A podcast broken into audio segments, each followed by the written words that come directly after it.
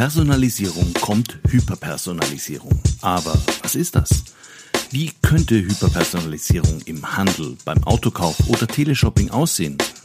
Braucht es das oder ist das echt too much? Willkommen bei einer neuen Folge von CX Talks.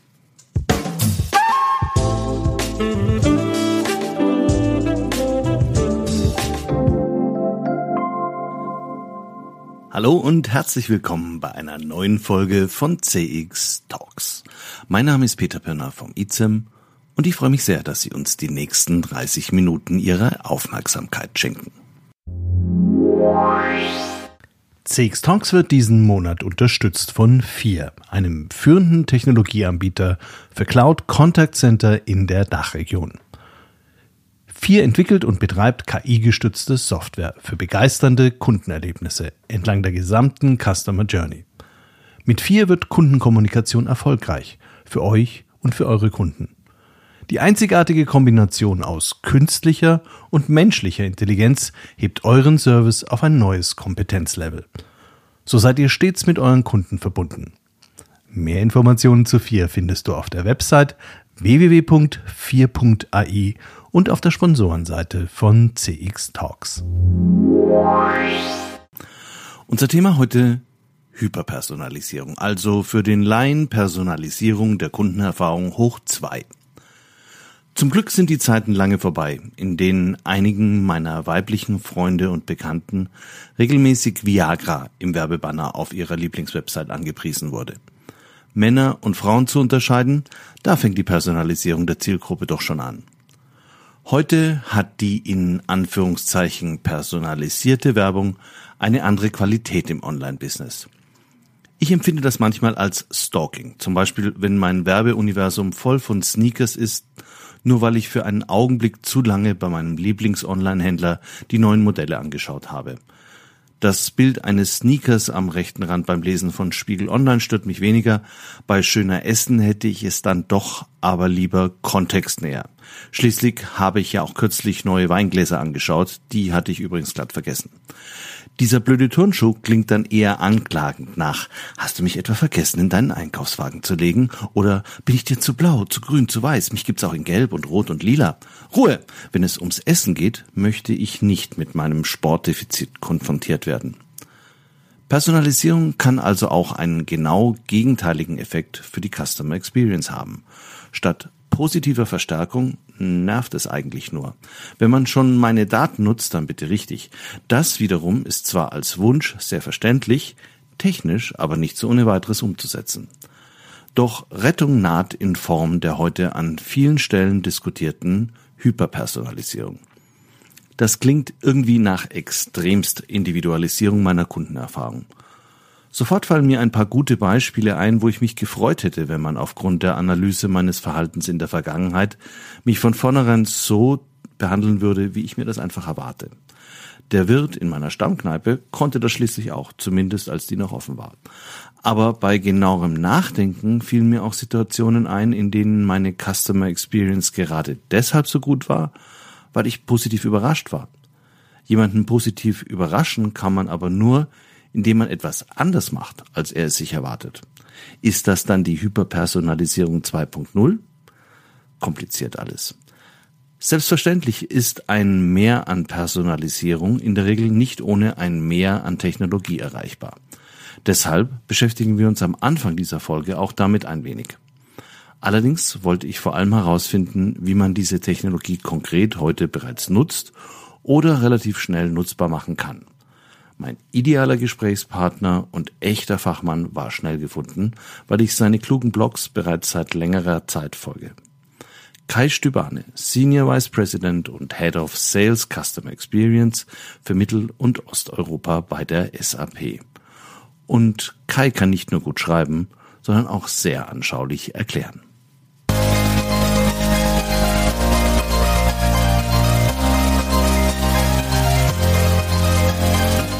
Hallo Kai, herzlich willkommen bei CX Talks. Hallo Peter. Als SAP-Mitarbeiter und aufgrund der Themenwahl wird ja eigentlich schon deutlich, dass du eine starke Affinität zu Daten und zu Technologie hast. War das schon immer so oder woher kommt das? Ja, also an sich von meiner Historie her weniger, Peter. Also ich habe mal BWL studiert, ganz klassisch, Rechnungswesen und Controlling ähm, und wollte auch immer Controller werden während des Studiums, habe dann aber nebenbei, und das waren so meine ersten Berührungspunkte mit dem Thema Customer Experience, angefangen, Autozubehör aus China zu verkaufen. Ähm, und es war so Anfang der 2000er und zu der Zeit gab es auch schon Amazon und eBay und ich habe mich dann so geärgert, dass man bei diesen Anbietern so viele Gebühren, hohe Gebühren zahlen sollte, dass ich dann tatsächlich selber einen Webshop mit OS Commerce aufgebaut hatte und somit quasi auch mal selber eine Customer Experience begleitet habe, von dem Einkauf bis hin, ich sag mal, zum After-Sales-Service, wenn was nicht funktioniert hat.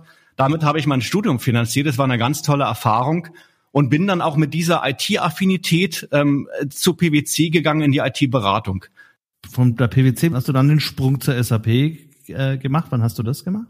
Ähm, also den Sprung habe ich gemacht 2008. Bis dahin habe ich bei PwC quasi ja IT-Beratung gemacht, gerade also damals viel im Energy-Umfeld, E.ON, RWE. Ähm, und da ging es immer um Prozessoptimierung, also eigentlich immer darum, okay, wie kann ich IT-gestützt Prozesse optimieren? Ähm, und damals sehr stark mit SAP-Lösungen. Und so wurde ich dann auch von SAP angesprochen, als SAP Business Objects übernommen hat in 2008, eine relativ große, damals eigentlich die größte Übernahme der SAP oder die erste richtig große. So bin ich dann quasi bei der SAP reingerutscht und war dann immer im Vertrieb für unterschiedliche Lösungen zuständig. Viel Analytics, Finance und dann jetzt halt CX. Ja. Heute hatten wir gemeinsam besprochen gehabt, wir wollen über Hyperpersonalisierung, Hyper, Hyperpersonalisierung reden. Ist das eigentlich Hyperpersonalisierung oder Hyperpersonal? Gute Frage. Ich sage auf jeden Fall Hyperpersonalisierung. Ich hoffe, das ist richtig. ja. Dann sage ich jetzt auch Hyperpersonalisierung. Also, wir hatten im Vorfeld ja vereinbart gehabt, dass wir uns über Hyperpersonalisierung unterhalten wollen. Dank unserer Erfahrung im Online-Shopping und des Einsatzes von Cookies haben wir ja schon alle Erfahrungen mit einer auf uns abgestimmten Nutzer- und Kundenerfahrung gemacht. Das ist oft mehr oder weniger gelungene Personalisierung, aber noch keine Hyperpersonalisierung, oder? Genau, noch keine Hyperpersonalisierung. Peter, so ist es. Lass uns vielleicht mal allgemeiner einsteigen mit der Definition, ähm, was Hyperpersonalisierung ist und dann auch die Brücke zur Technik. Also Hyperpersonalisierung, wenn man den Begriff jetzt googeln würde, würde da mehr oder weniger rauskommen, ist die aktive Nutzung von Daten in Echtzeit um Engagements an allen Datenpunkten über die gesamte Customer Journey zu ermöglichen. Und die Stichworte sind aus meiner Sicht Engagements an allen Datenpunkten über die gesamte Customer Journey. Also wenn wir über Personalisierung sprechen, dann gibt es hier und da bestimmt ganz gute Punktansätze, um ein Massenmailing auf Herr und Frau abzustimmen, ja, oder wenn ich, ähm, also da gibt es sicherlich viele einzelne Ansatzpunkte, aber mit der Hyperpersonalisierung geht es halt wirklich um ähm, dass ich das über unterschiedliche Systeme hinweg sicherstelle. Und da sind wir dann auch bei dem technischen Fokus, dass ich also eine Plattform habe, die Kundendaten aus unterschiedlichen Systemen miteinander abgleicht, sammelt, priorisiert und dann halt für bestimmte Events Aktion triggert. Ne? Und so ein Event, Peter, um mal ein Beispiel zu nennen, könnte halt sein, ich, ich habe online Ware bestellt, die kommt zu Hause an funktioniert nicht, ich mache ein Ticket auf ähm, und dann triggert ähm, ein Hyperpersonalisierungssystem, dass ich die nächsten Tage halt mal keine Newsletter bekomme. Weil was nervt denn mehr als Newsletter von einer Firma, auf die ich vielleicht gerade ein bisschen sauer bin, weil ich mich so auf meinen Artikel gefreut habe. Ne? Wir hatten auch geredet gehabt über ein Maturity-Modell, das ich ganz spannend fand. Vielleicht kannst du das kurz mal erläutern, weil das bildet ja relativ gut auch ab den Reifegrad, den Unternehmen in ihren äh, Systemen heutzutage haben. Ja, nee, gerne, Peter. Also der erste Punkt in diesem Maturitätsmodell ähm, ist quasi die Commerce Personalization. Also auf, äh, auf Neudeutsch gesprochen, im Endeffekt also, dass ich, wenn ich mich in einem singulären System befinde, also ich bin jetzt im Webshop von einem Anbieter, dass ich dort dann im Prinzip personalisiert angesprochen werde. Also wenn ich mir bleiben wir mal jetzt ähm, bei, oder gehen wir mal zum Beispiel zu Schuhen, wenn ich mir Schuhe angucke, dass ich dann im Sinne von Cross-Selling vielleicht auch mal ein paar Socken angeboten bekomme. Aber das ist eine relativ banale Geschichte innerhalb eines Systems singulär. Ich würde mal sagen, das beherrschen die meisten ähm, Online-Systeme auch sehr gut. Die nächste Stufe wäre dann ja das Stichwort Identity und Consent. Also grundsätzlich die die die die die Möglichkeit, ähm, meinen Kunden zu kennen und zu wissen, wie ich mit ihm interagieren möchte. Also dass ich weiß, dass er immer Sportschuhe bestellt, dass ich, dass ich weiß, dass er männlich ist, ähm, dass ich also bestimmte Grundinformationen, also Kundenprofilinformationen habe und auch in der Lage bin, die quasi in meine Customer Journey einzubauen. Ähm, die nächste Stufe, da sind wir dann nämlich auch gerade zu diesem Punkt eins äh, in der Stufe drei auch schon bei, ich sag mal, bei ähm, einer relevanten Disziplin zu sagen, Omnichannel Personalization, dass ich diese Daten wirklich in Echtzeit nutze und zwar überall dort, wo ich mit dem Kunden kommuniziere. Also wenn wir jetzt bei diesem Fall bleiben, dass ich Ware zugeschickt bekomme, die mir nicht gefällt, und ich mache ein Ticket auf, dann erwarte ich natürlich, dass die Person weiß, was ich bestellt habe und vielleicht schon an der Telefonnummer erkennt, wer ich eigentlich bin. Und in dem Moment verbinde ich ja schon Daten aus unterschiedlichen Systemen. Ja. Ähm, und die letzte Stufe sozusagen der Zenit, der Nexus, ja, der Customer Experience im Bereich Hyperpersonalisierung, wäre quasi, dass ähm, wir in der Lage sind, diese Informationen halt nicht nur an den, ich sag mal, vordefinierten Kommunikationspunkten zu nutzen, die ich vielleicht, ja, man sagt ja neudeutsch ohne, also in meinem Commerce Webshop, in meinem Service Webshop, sondern an allen Interaktionspunkten. Und da kommt auch die Grenze, ich meine auch, wie du es im Titel gesagt hast, Peter, zu dem, was vielleicht auch nerven kann, aber dass ich dann, weil ich den Warenkorb nicht abgeschlossen bin und mich jetzt quasi bei Facebook äh, bewege, dann immer wieder charmant darauf hingewiesen werde, dass ich mir doch gerade ein paar Herrenschuhe in den Warenkorb gelegt hatte und so weiter. Ja, das ist dieses Modell. So aus deiner Erfahrung, wenn du jetzt dir deine deine Kunden anschaust, siehst du, wo, wo würdest du sagen, ist die Mehrheit der Kunden angesiedelt vom Reifegrad her? Also es, man kann grundsätzlich differenzieren zwischen solchen Händlern, die halt ähm, online groß geworden sind. Ja, ich meine, Amazon ist da immer, ich sag mal, das Standardbeispiel, was man nennt, aber es gibt ja auch andere Online-Shops, ähm, ähm, dort ist in der Regel diese äh, ist einfach äh, der Fokus auf die Möglichkeiten Daten zu nutzen natürlich viel stärker ja. Umso schwieriger wird es dann halt bei solchen Händlern die zum Beispiel eher aus dem stationären Geschäft kommen denn in diese Welt eintauchen. Das hat sicherlich auch mit disruptiven Ansätzen zu tun und Silo-Denken und so weiter ja.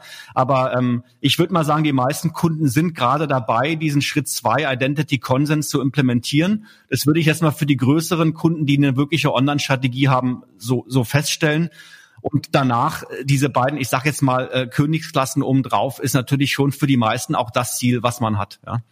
Mhm. Ich hatte kürzlich Henrik Tetzler von Stellantis dabei. Ja. Äh, der ganz ausführlich über die Tools und die Vorgehensweise zur Optimierung der Customer Journey bei der Gruppe PSA gesprochen hat. Wie würde denn zum Beispiel aus deiner Sicht Hyperpersonalisierung für einen Automobilhersteller optimal aussehen? Ich meine, ist natürlich ein klasse Beispiel ähm, und auch übrigens ein schöner Podcast, ähm, den du da gemacht hast mit dem Henrik Tetzlaff. Ähm, ähm, da geht es natürlich vor allem um die Verbindung von Online- und Offline-Daten. Und das ist im Wesentlichen jetzt nicht nur im Automotive-Umfeld, also für Automobilhersteller eine Herausforderung, sondern für alle B2B2C-Kunden, wo ich nicht immer Endkundenkontakt habe, aber natürlich eine Marke habe. Ja? Ähm, aber konkret auf deine Frage bezogen, ähm, wie gesagt, wenn ich, wenn ich jetzt andersrum denke und mir vorstelle, ich bin Automobilhersteller und habe quasi eine Verbindung der Online- und Offline-Daten, kann ich natürlich viel smarter anbieten. Also dass ich zum Beispiel zum richtigen Zeitpunkt eine Dachbox bewerbe, weil ja gerade jemand ein Kombi gekauft hat mit einer Dachreling und es ist auch die Dachbox für die Dachreling, ja, wo ich also die Daten des Händlers abgleichen kann mit vielleicht den Dingen, die ich über meinen Spare-Parts-Shop ähm, oder was Aftermarket-Shop verkaufe. Ja. Ein anderes Beispiel und da finde ich das sollte man bei dem Thema Hyperpersonalisierung wirklich nicht unterschätzen, ist natürlich, was habe ich als Kunde eigentlich davon? Und jeder von uns hat vielleicht schon mal, egal bei welchem Anbieter, BMW, Audi, Volkswagen, ist egal, angefangen, ein Auto zu konfigurieren. Und dann kommt immer dieser Punkt, warum soll ich hier eigentlich ein Konto anlegen? Ich kaufe doch das Auto nicht online. Ich gehe doch am Ende sowieso zum Händler, ja. Und wenn ich aber als Kunde Vorteile sehe, also Peter, du gehst jetzt hin und konfigurierst dir deinen schicken 1er BMW, ja, ähm, und hast ihn für einen bestimmten Motor entschieden und zwei Wochen später, weil du dich angemeldet hast, kommt eine Info, hey, wir können jetzt die gleiche Maschine mit 10 Gramm weniger CO2 für 1000 Euro weniger anbieten. Ja, dann ist es natürlich ein Mehrwert für dich, weil es konkret ist. Ja, ähm, wenn du dann nur jede Woche irgendwelche Newsletter für andere Modelle bekommst, ist es vielleicht ein bisschen schwierig. Ja, und dann halt die Verbindung. Du hast jetzt dieses Auto konfiguriert und du gehst jetzt in den Laden und fängst halt nicht bei Null an, die dieses Auto wieder zusammenzustellen, sondern du sagst deinen Namen und dann sieht man genau diese Information. Dann ist Online und Offline verbunden. Das ist aber natürlich, und da, da kommt jetzt die Organisation dazu, bei Automobilherstellern häufig das Problem, dass die Daten, die Kundendaten der Händler strikt getrennt sind von den Kundendaten des Herstellers. Und wenn ich es durchschießen will, muss ich dann dieses Konto anlegen, was für die Customer Journey halt suboptimal ist. Wenn wir mal uns lösen von den Automobilherstellern und uns den klassischen Retail anschauen, siehst du da Entwicklungen, wo man Hyperpersonalisierung schon wesentlich besser umgesetzt hat im Vergleich zu den Automobilherstellern? Ja, absolut. Also ich meine zum einen, ähm, um mal wieder, was natürlich immer Spaß macht äh, in der IT, wenn man sich mal anguckt, wie es oft heute läuft. Und ich habe es schon angesprochen, ist vielleicht solche Händler, egal welcher jetzt, ähm, der äh, stationär groß geworden ist, ja. Und was es dann für Medienbrüche gibt. Du willst dir eine Telefonkarte online bestellen bei einem Händler, der auch ähm, Läden hat am nächsten Tag willst du dir vielleicht ein paar Fotos online bestellen, musst wieder einen neuen User anlegen. Einen Tag später willst du dir ähm, Ware nach Hause schicken lassen, also wirklich Food brauchst ein drittes Profil, jetzt kriegst du einen Gutschein geschickt, der geht aber nur für den für den Tele für den Teleshop, also für die Telefonkarten, ähm, nicht für den für den Photoshop. Also ich will nur sagen, ich glaube, da kennt jeder von uns Beispiele, die einfach nerven, weil diese Medienbrüche da sind. Ja, ähm, wo diese ähm, Customer Data Plattform oder das Thema an sich Hyperpersonalisierung hilft. Das haben wir zum Beispiel bei einem Schweizer Händler gesehen, der stark hat auch Elektronik offline verkauft hat, aber festgestellt hat, die meisten dieser Offline-Kunden sind halt auch Online-Kunden und ist dann hingegangen ähm, ähm, und hat quasi diese Offline-Daten, wann wurde welche Waschmaschine an wen verkauft und so weiter, gesammelt, eingegeben in sein System um dann zum Beispiel ähm, Events zu triggern, Coupons zum Beispiel, wenn die Garantie ausläuft, um die Garantie zu verlängern. Und das bringt natürlich für diesen Händler einen echten Mehrwert, ja, weil er dieses Follow-up für den Kunden hat und diese durchgängige Interaktion mit dem Kunden. Also dieses wirkliche Aufnehmen der Offline-Daten in diese Online- Plattform, um die dann quasi zu triggern für solche Aktionen, für solche ähm, ähm, Kampagnen zum Beispiel. Deine Beispiele bisher hatten ja einen sehr, sehr starken Online-Fokus. Jetzt sind aber nicht immer, da kommst du ja auch her, wie ich jetzt gerade gelernt habe. Nun sind aber nicht immer alle Kundensegmente besonders online-affin. Also ich denke da zum Beispiel an Kunden von Teleshopping-Kanälen, die ja tendenziell doch noch lieber zum Telefon greifen und vielleicht auch eher älter sind. Wie würde denn Hyperpersonalisierung in dem Bereich aussehen können? Also ich meine, Teleshopping ähm, hat grundsätzlich jetzt auch über Corona und es ist natürlich immer wieder ein Thema, wenn es um Online-Handel geht und so weiter, ne, wie Corona als Accelerator gedient hat. Aber das interessanterweise hat auf der einen Seite, das habe ich auch über einen Kunden gelernt, Teleshopping als solches natürlich zugenommen im Rahmen der Krise, ja. Aber auf der anderen Seite ist schon für die Teleshopping-Anbieter eine Herausforderung, dass die Generation, die quasi klassisch vielleicht vor allem über Teleshopping gekauft haben, jetzt auch gelernt haben, wie ich online kaufe, weil bestimmte Dinge kann ich halt nicht im Teleshopping kaufen. Ne? Die Triple-A-Batterie bestelle ich dann vielleicht doch irgendwo online und warte nicht auf die Show im Fernsehen. Ja? Ähm, also von daher gibt's natürlich auf der einen Seite für die Teleshopping-Anbieter auch einen Bedarf, diese, diese, diese Gruppe zu halten, aber auch eine Riesenchance. Und da hilft halt wieder Hyperpersonalisierung, die Dinge zu verbinden, ja. Also, wenn ich, ich meine, was halt technisch heute geht über dieses Thema ist, dass halt eine Bestandskundin eines Teleshopping-Anbieters eine solche Show guckt, parallel ihr Handy aufhat mit der entsprechenden App und auf der App werden die Dinge, die lanciert werden, angezeigt. Jetzt hat die Dame aber noch kein Kundenkonto auf ihrem Handy, aber ein Konto bei dem Anbieter. Sie legt aber die Dinge in den Warenkorb und sagt dann, ruft mich doch bitte zurück. Ich bin die, keine Ahnung, Eva sowieso. Und dann ruft der Kundenservice zurück ähm, sieht quasi ähm, den, den Warenkorb ähm, und nimmt die Bestellung auf. Oft wollen diese Leute vielleicht auch über Rechnung zahlen und halt nicht über PayPal, haben gar kein PayPal-Konto. Und da sieht man halt wieder, wie online und offline wunderbar miteinander verbunden wird. Und dann kommt die Ware mit einem Barcode, der wird eingescannt und schon ist diese App quasi registriert und beim nächsten Mal muss ich mich nicht anrufen lassen, sondern drück nur auf Kaufen. Ja?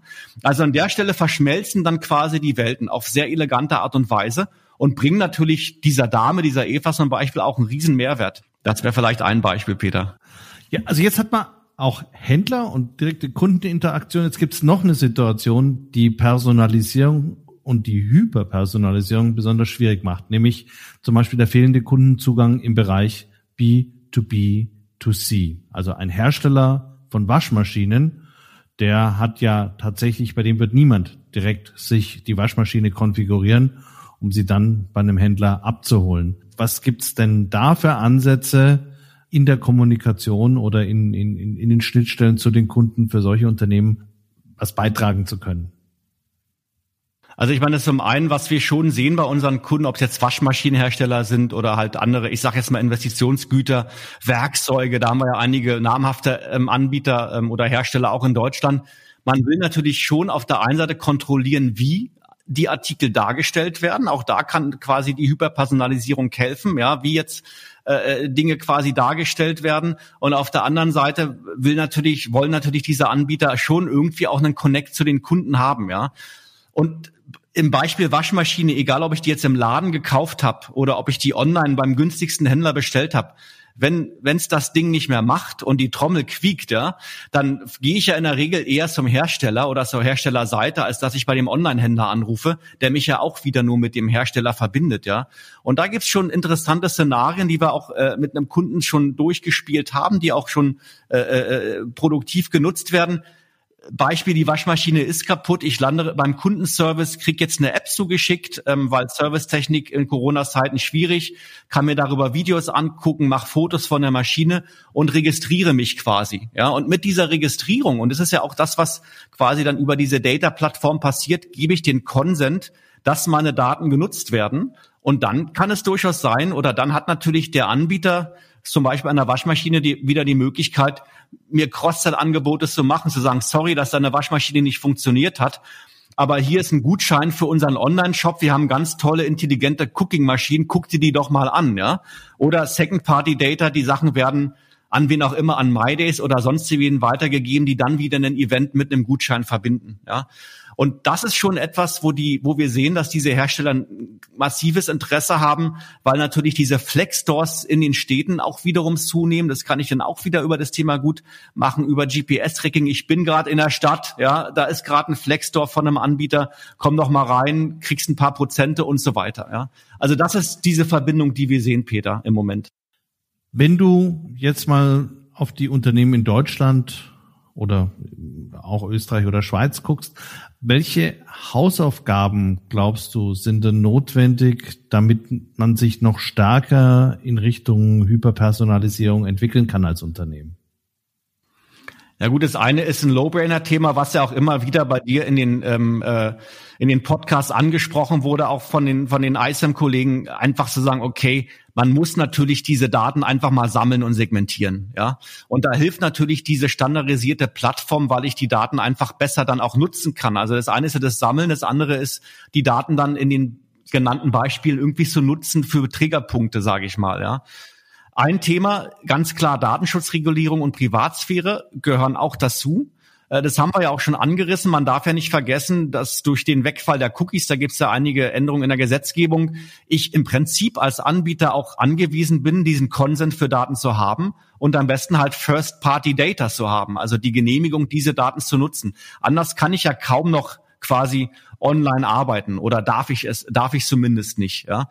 Also von daher ist, sind das definitiv zwei, zwei Themen, die zusammenkommen. Diese regulatorische Sicht, ja, auf der einen Seite als Zwang, aber auch die Chancen, wie ich diese Daten dann nutzen kann. Bis vor wenigen Jahren hatte ich das Gefühl, dass ganz viele Unternehmen eben zwar theoretisch ihre Daten sehr, sehr fantastisch zusammenlegen könnten, aber dann im praktischen Doing halt auf halbem Weg stecken geblieben sind weil es eben doch nicht so einfach ist, mit historischen Daten und äh, den zum Beispiel den Daten dann plötzlich aus einem E-Commerce oder aus dem aus dem von von der Website her diese zusammenzubringen. Hat sich das aus deiner Sicht in den letzten Jahren wesentlich verbessert oder äh, kämpfen da immer noch viele äh, Unternehmen? Gut, zum einen, äh, umso mehr Daten ich sammle, desto mehr werde ich natürlich gezwungen, die Sache so stark wie möglich zu standardisieren. Also für viele war ja der Webshop ein angehängtes Hobby und heute ist es die einzige Quelle, um überhaupt irgendwie die Bottomline zu treiben, Umsatz zu machen. Ja, ich würde sagen, die Quantität sorgt natürlich auch dazu, dass der Leverage, der Vorteil dann höher ist, wenn ich standardisiere. Das ist ja bei IT-Themen immer so. Aber klar, die Grundherausforderung ist da und für viele Marken, die dann wiederum aus unterschiedlichen föderalistischen Einheiten bestehen, ist es auch kein banales Thema, ne? das dann zusammenzuführen. Aber da ist definitiv Corona ein richtig starker Katalysator. Das sehen wir bei vielen unserer Kunden im Moment, ähm, weil ich in Zweifel auch gar keine andere Chance habe. Ja, das, das, das, das merkt man. Aber wie du schon sagst, die Themen sind so gesehen äh, durchaus auch ein alter Hut, wenn es um Datenqualität, Datensammlung und Standardisierung geht. Alter Hut, ja, aber ich dachte vor allem vor dem Hintergrund, man unterschätzt den Aufwand, den man betreiben muss, um überhaupt schon mal seine komplette Datenbasis zu verstehen und die im Zweifel dann auch so zusammenzubringen, dass ich daraus überhaupt was segmentieren kann. Ich hatte jetzt auch äh, Feedback bekommen von äh, Leuten, die gesagt haben, eigentlich ersaufen wir in Daten, wir können sie bloß nicht nutzbar machen. Und äh, das ist, das spricht ja auch dafür, dass dann in dem Fall die Daten noch nicht hinreichend äh, systematisiert und standardisiert sind. Ich meine, so ein, so ein, so ein CDP-System ist ja quasi so eine Krake, die sich definierter Daten aus definierten Systemen bedient und dann auch priorisiert. Also welcher, welche Identität ist jetzt führend? System 1 oder System 2? Also solche Dinge passieren da ja auch.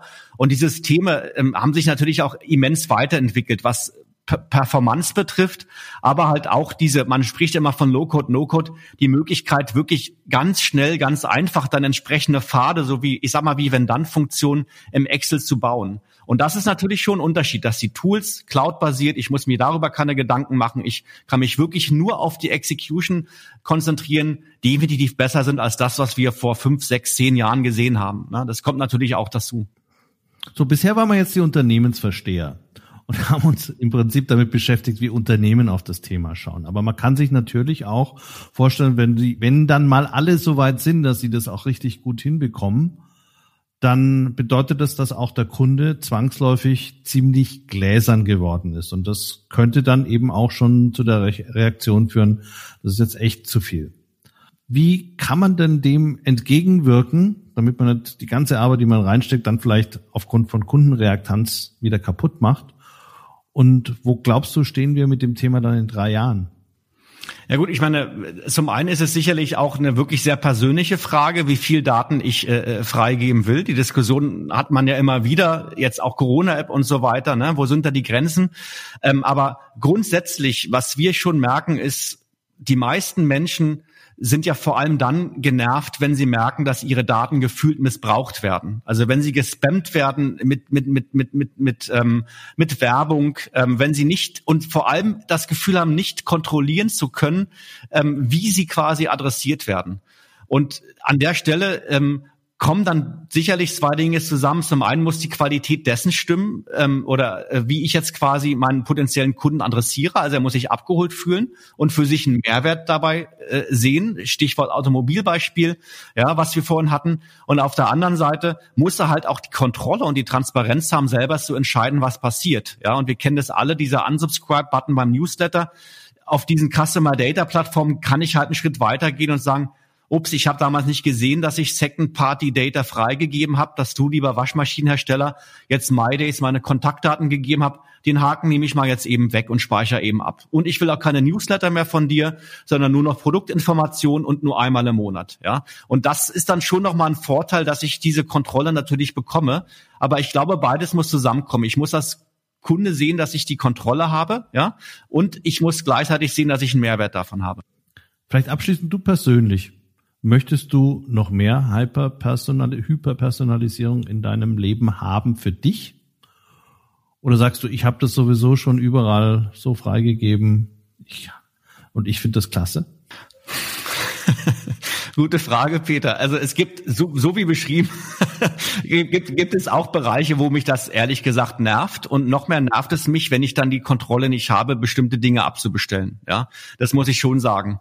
Ähm, auf der anderen Seite sehe ich auch wirklich die positiven Beispiele, ähm, wo ich quasi sehe, dass ich viel unkomplizierter Dinge bestellen kann oder an Informationen komme, weil es halt einen gewissen Konsent gibt, die diese Plattform dann schon über mich hat, ja. Und dann ist es für mich auch ein Mehrwert. Also grundsätzlich bin ich niemand, der großartig Angst davon hat, meine Daten zu teilen. Das ist jetzt eine persönliche Sichtweise von mir, weil ich mich immer frage, okay, was will man denn mit meinen Daten eigentlich machen, solange es nicht meine Kontonummer ist oder private Dinge und die teile ich eigentlich auch nicht im Internet. Okay, ja, ähm, aber ich sag bloß, da ist für mich durchaus dann auch die Grenze. Alles klar. Und damit sind wir am Ende von der Podcast-Folge zur Hyperpersonalisierung angelangt. Ich danke dir ganz herzlich für die tollen Einblicke und für die vielen Beispiele. Ich glaube, das ist jetzt noch mal ein bisschen greifbarer geworden, was es heute schon gibt und wo die Reise hingeht. Ganz herzlichen Dank, Kai, für äh, das tolle Interview. Vielen Dank, Peter. Hat mir sehr viel Spaß gemacht.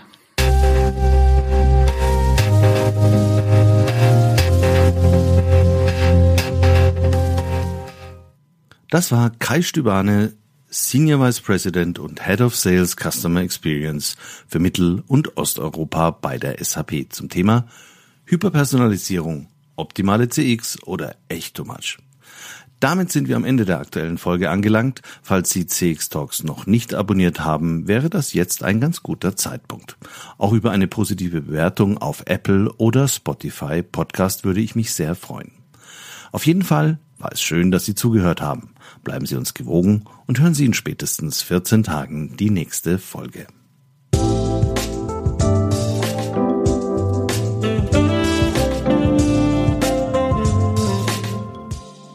Das war CX Talks, der deutschsprachige Podcast für Customer Experience Management. Abonnieren Sie uns auf Apple, Spotify oder Google Podcast. Empfehlen Sie uns weiter oder helfen Sie mit einer positiven Bewertung. Mehr Infos gibt es auf www.cx-talks.com und im Newsletter des ICEM.